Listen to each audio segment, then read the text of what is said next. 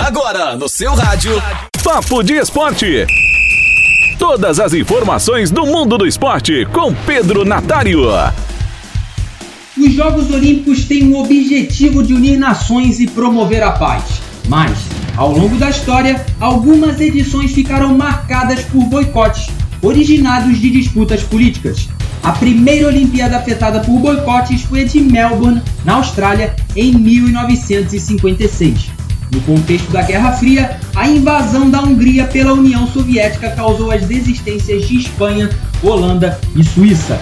A tensão entre Hungria e União Soviética foi parar dentro da piscina. Os países se enfrentaram no polo aquático e a partida terminou com troca de socos entre os atletas. Egito, Iraque e Líbano também desistiram de competir, mas por causa dos ataques de Israel ao canal de Suez. Quem também não compareceu foi a China, incomodada com a presença de Taiwan.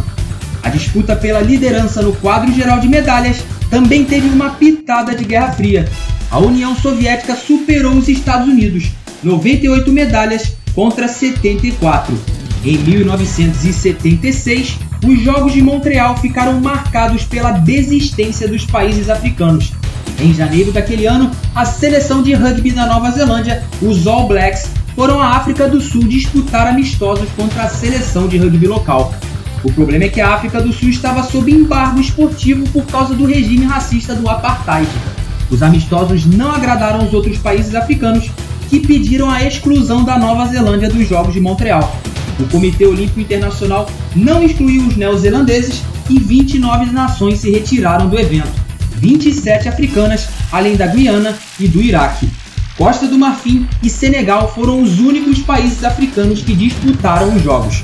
Nas Olimpíadas de 80, o maior e mais famoso boicote da história. Em Moscou, a polarização causada pela Guerra Fria atingiu em cheio os Jogos.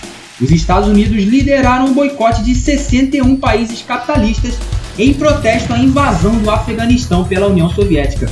A decisão foi do então presidente americano Jimmy Carter. Curiosamente, o Brasil foi beneficiado pelo boicote. As seleções masculina de basquete e feminina de vôlei, que não conseguiram a classificação, foram chamadas para substituir os países que desistiram de competir. O basquete ficou no quinto lugar, enquanto que o vôlei terminou na sétima posição. Duas campanhas honrosas, na cerimônia de encerramento, o ursinho Misha, mascote dos Jogos de Moscou, roubou a cena. Um mosaico de placas coloridas foi montado e o ursinho chorou devido ao boicote e às tensões entre Estados Unidos e União Soviética, um dos momentos mais conhecidos da história das Olimpíadas. Quatro anos mais tarde, em Los Angeles, foi a vez dos soviéticos darem o troco. 14 países ficaram de fora dos Jogos. No mesmo ano, o bloco que boicotou os Jogos de Los Angeles organizou os Jogos da Amizade, realizados na União Soviética entre julho e agosto. Em 88, as Olimpíadas foram em Seul, na Coreia do Sul. A Coreia do Norte quis sediar algumas provas, mas tanto o Comitê Olímpico Internacional quanto os vizinhos do Sul não autorizaram.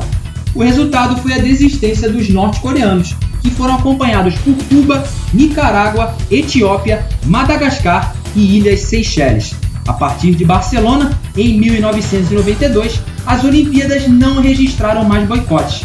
E os princípios dos Jogos continuem a ser respeitados e o evento seja um momento de união e valorização do esporte. Eu sou Pedro Natário e este foi o Papo de Esporte. Até a próxima! Papo de Esporte. Todas as informações do mundo do esporte com Pedro Natário. Sempre ligado em você. Rádio Esplendor